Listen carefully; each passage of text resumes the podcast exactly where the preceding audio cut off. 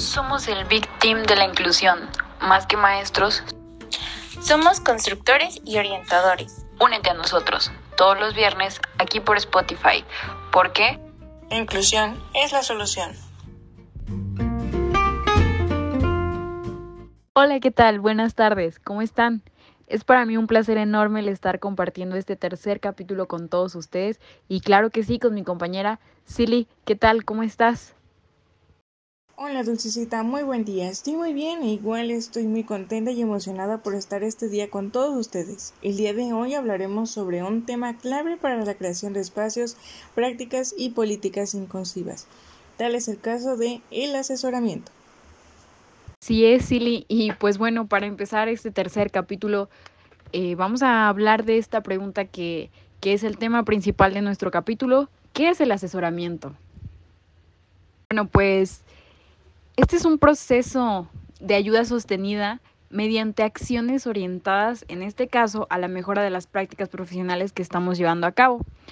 Eh, el asesoramiento abarca pues muchos campos, principalmente el de desempeño social, como psicología, el laboral y el que nos interesa hablar por el momento, que es el ámbito educativo.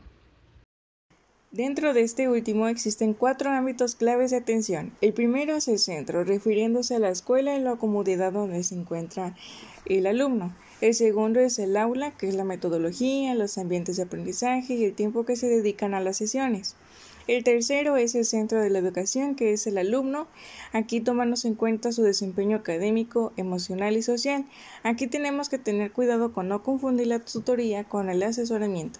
Y por último, y no menos importante, la familia, que es el que da seguimiento a algunos recursos, los procesos de comunicación, por lo que deberemos de ser empáticos, escucha activa y tener congruencia.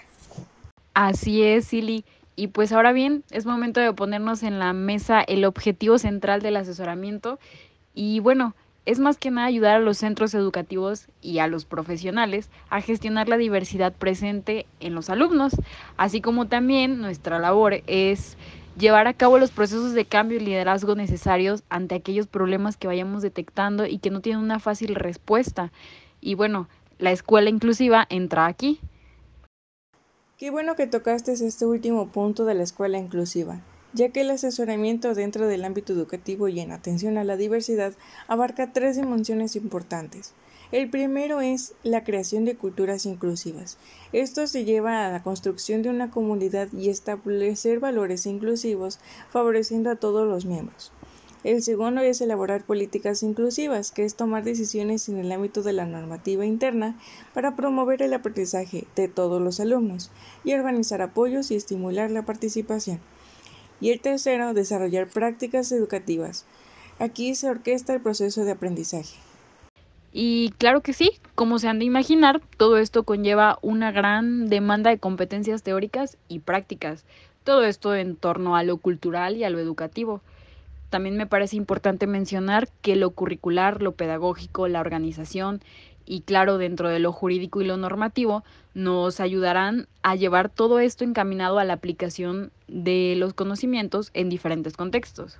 Bueno, me parece importante también mencionar, Silly, que hay que ayudar a convertir al maestro en mediador y colaborador, por lo que tendrá que desempeñar actividades con ética, con valores, para poder favorecer las estrategias que lleve a cabo dentro del grupo. Y bueno, claro que sí, esto suena más fácil de lo que parece llevarlo a la práctica.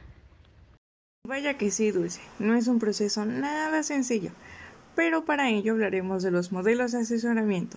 Para este tema tenemos como invitados a los psicofantásticos, las cuales nos brindan la siguiente información. Escuchemos. Modelos de asesoramiento. Como hemos visto, el asesoramiento está presente en ámbitos como la educación, la psicología o la orientación. Esto da lugar a distintos modelos de asesoramiento, que los autores denominan de maneras diferentes en función de su especialidad. Según Nieto Cano, existen tres modelos de asesoramiento. Modelo de intervención, modelo de facilitación y modelo de colaboración. El modelo de intervención. En este modelo, el asesoramiento se centra en el punto de vista del asesor, entendiendo su figura como una persona experta que propone una solución. Se establece una relación jerárquica con el asesorado, es decir, la responsabilidad de las decisiones recae en el asesor, que opera de arriba hacia abajo. Modelo de facilitación. En este caso, el asesoramiento se centra en el punto de vista de la persona asesorada, teniendo como referencia su conocimiento y experiencia. De esta forma, el asesoramiento resulta accesible, individualizado, contextual y asume un estilo no directivo. Modelo de colaboración. El asesoramiento se fundamenta en una relación de interdependencia entre el asesor y el asesorado, donde las decisiones se toman consensuadamente entre ambas partes. Las metas que vinculan a asesor y asesorado tienen que ver con los beneficiarios directos del proceso educativo, los alumnos. En las diferentes clasificaciones sobre los modelos de asesoramiento encontramos dos extremos, apoyo externo, apostando por valores de jerarquización, diferenciación, imposición y dominación.